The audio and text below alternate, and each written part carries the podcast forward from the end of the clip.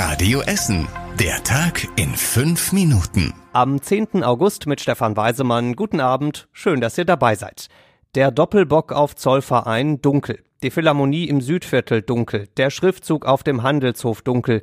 Die Lichtwochen und das Leitfestival in der Innenstadt hell. Trotz Energiekrise sollen beide Lichtveranstaltungen bei uns in Essen auch in diesem Jahr stattfinden. Allerdings in einer Art Stromsparmodus. Beim Light Festival gibt's diesmal nur Lichtkunstwerke, aber keine aufwendigen Shows.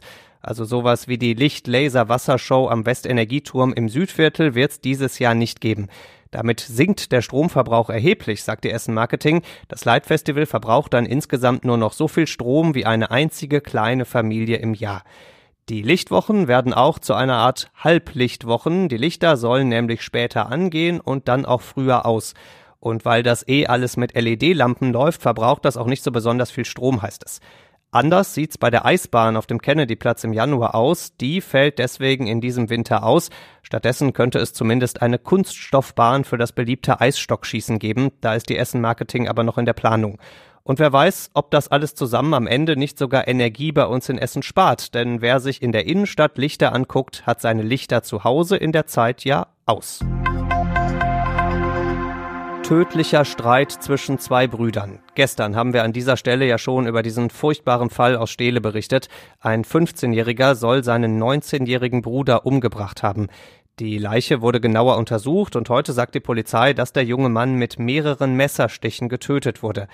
Aktuell wird eben der 15-jährige Bruder verdächtigt. Der war bis heute Mittag noch im Polizeigewahrsam. Dann hat ein Haftrichter Untersuchungshaft angeordnet. Was ganz genau in der Wohnung an der Stehler Straße passiert ist, ist noch nicht klar. Unter anderem sollen auch die Eltern der beiden Brüder bei dem tödlichen Streit in der Wohnung gewesen sein. Die Essener Feuerwehrleute brauchen bei ihren Einsätzen oft einen langen Atem und vor allem einen frischen Atem. Und deswegen sollen sie neue spezielle Atemschutzgeräte bekommen. Ein normales Gerät liefert etwa eine halbe Stunde lang Luft. Das reicht für einen normalen Einsatz völlig aus. Aber wenn's mal in einem Tunnel, einem U-Bahnhof oder einer Tiefgarage brennt, dann wird's sehr eng. Da braucht man ja erstmal Zeit zum Feuer hinzukommen, später auch wieder zurück und zwischendurch wäre dann eben gar nicht so viel Zeit zum Löschen. Deswegen gibt's auch ganz spezielle Geräte für solche längeren Einsätze.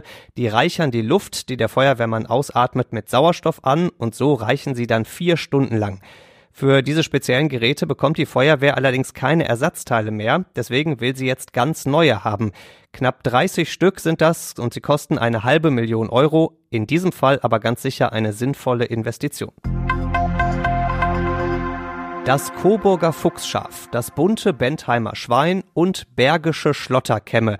Sie alle wohnen auf dem historischen Bauernhof im Grugerpark und bald bekommen sie neue Nachbarn. Denn nebenan soll ein neues Bauernhof-Café gebaut werden.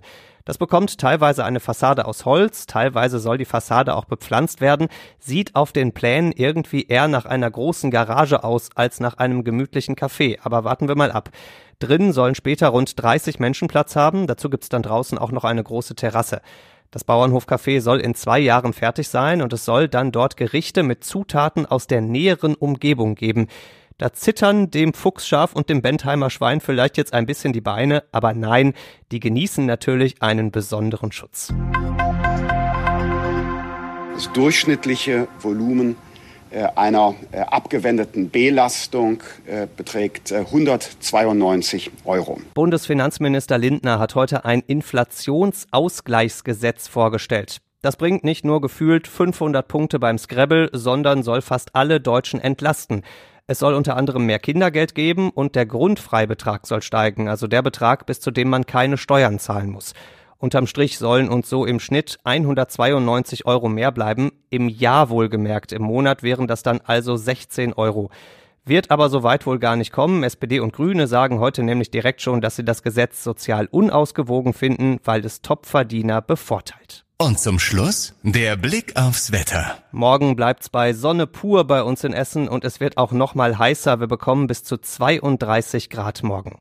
Die nächsten Nachrichten bei uns aus Essen gibt's bei Radio Essen wieder morgen früh ab sechs. Bis dahin, macht euch einen schönen Abend und lüftet heute Nacht nochmal gut durch.